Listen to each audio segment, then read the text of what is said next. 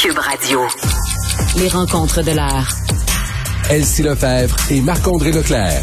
La rencontre, Lefebvre, Leclerc. Bon, évidemment, on va faire un retour sur ce point de presse avec Elsie Lefebvre et Marc-André Leclerc. Salut à vous deux. Bonjour. Bon, Marc-André, commençons euh, par cette nouvelle approche dans les hôpitaux. Oui, effectivement. Donc, un autre point de presse euh, de M. Dubé. Euh, on n'a pas appris grand-chose hein, quand même. C'était pas le point de presse là, le plus costaud. Non. Euh, je- non, et j'avisais nos auditeurs, il n'y a pas de nouvelles mesures ou il n'y a pas de nouveau déconfinement. là. Et ça, il n'y a pas de date. Là.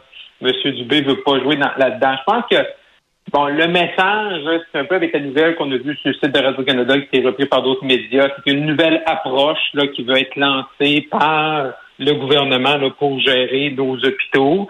Et euh, parce qu'on se rend bien compte que le chiffre que je pense qui était le plus important lors du point de presse à 13 heures, c'était le fait qu'il manque encore là, euh, 12 000 là, personnes là, dans le réseau de la santé, euh, des gens principalement qui sont à la maison euh, à cause à cause de la COVID. On le sait, ils ont changé les isolements de 10 à 7 jours euh, et même là, euh, on sent qu'ils veulent aller même encore plus vite Mm. euh, parce que présentement, c'est vraiment ça le nerf de la guerre. Et je pense que pour M. Dubé, là, ça devrait être ça, le- un, un des chiffres au-delà de la vaccination, bien sûr, qui est importante, mais un chiffre qui est important, c'est que ce 12 000-là se rende à zéro.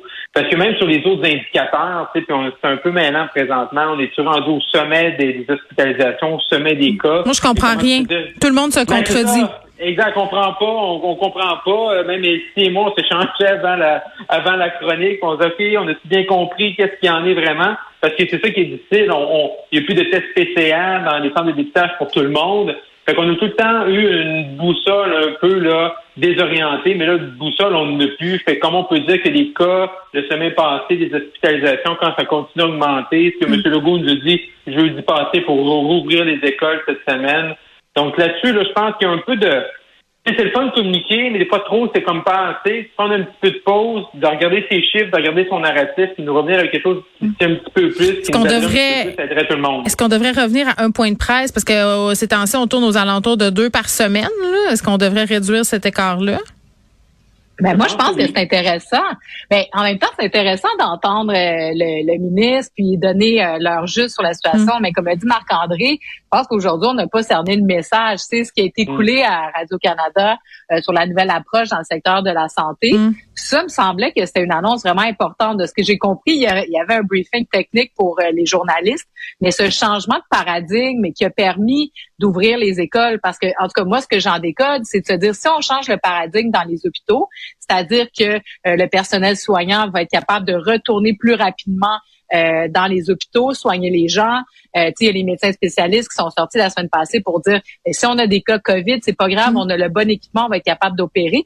Donc, ce changement de paradigme qui ferait diminuer ce que Marc-André disait, là, le 12 000 personnes, euh, personnel absent, de le faire diminuer, ben, c'est sûr que ça va soulager les hôpitaux, donc on va être capable d'en prendre. Donc, à ce moment-là, on est capable d'ouvrir les écoles parce que Mm. s'il y a une augmentation des cas, ça sera pas si grave. Puis bon, c'est toute cette logique-là qu'on veut comprendre dans euh, ces changements de cap. C'est là où on suit pas tellement le gouvernement Mm. parce que avant Noël, c'était grave, euh, couvre-feu, les bulles, etc. Puis là, pouf, on revient.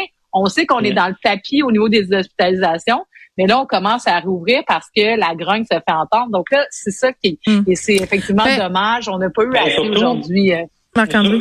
Oui, surtout qu'en plus, on a, tu sais, ce matin, ce qui est coulé dans les, les médias, c'est un nouveau protocole. Puis quand tu lis ça, l'exemple, là, euh, freiner les entrées des patients, accélérer les sorties, ne plus mettre tous les efforts pour empêcher l'intrusion du virus à l'hôpital, accepter les risques.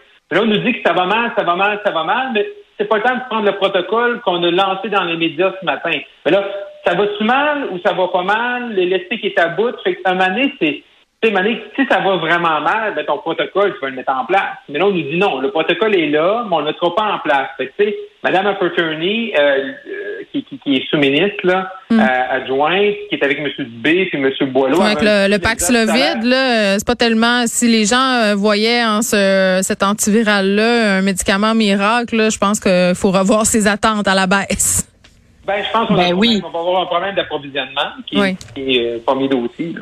Hey, les, euh, je me- ça. puis, oui, vas-y, mais ju- Elsie. juste une petite mini chose, c'est qu'il y a l'approvisionnement d'une part, Mais ensuite, hier au bilan, euh, ce, qui, ce, qui, ce que notre pharmacienne nous disait, c'est qu'il y a environ une trentaine de conditions sous-jacentes qui font en sorte que tu peux pas prendre ce médicament-là. Mm. Il faut que tu le prennes dans les trois à cinq jours mm. que euh, tu as la contamination. Donc là, c'est vraiment compliqué. Là, en bas de cinq mm. jours, ensuite de ça, ben, on voudrait le donner aux personnes âgées, mais les personnes âgées ont souvent des conditions sous-jacentes. Donc, on peut se demander qui va être capable vraiment de l'obtenir. Puis l'autre chose, c'est quand elle a dit qu'il y aurait eu 600 000 contaminations. Puis là, je vais J'ai pas compris, moi non plus, ça. Parce que parce que si c'est ça, il y aurait eu 600 000 contaminations à Omicron pendant le dernier mois. C'est énorme. Donc, ils font des extrapolations parce qu'on sait maintenant, on se teste à la maison avec des tests rapides.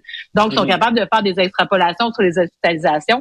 Donc, ça fait une contamination excessivement élevée dans la communauté. Donc, ça explique aussi peut-être pourquoi, rendu là, ben, on se dit, ben, on ouvre les écoles parce que de toute façon, mm. la contamination est tellement importante que ça change plus rien. Mais c'est toutes ces petites choses-là qu'on a de la misère à, à comprendre à ce stade. Oui, incompréhension, peut-être euh, problème au niveau euh, du message qu'on envoie. Là, on en revient un peu toujours à ça. En même temps, je me dis, ils communiquent les informations euh, au moment où ils les ont, puis à force d'accumulation, ils ont l'air d'être girouettes un peu, mais la situation est tellement changeante.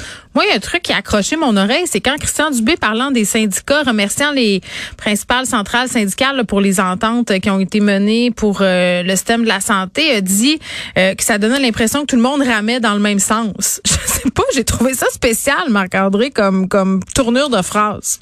Ouais, ben on sent qu'on sent depuis quelques points de presse que M. Dubé, je ne sais pas s'il essaie de recoller des, des pots cassés avec les syndicats ou je sais pas, mais il essaie de montrer qu'ils sont bons joueurs parce que on sait qu'il y a eu des primes d'annoncer encore 500 millions la semaine dernière.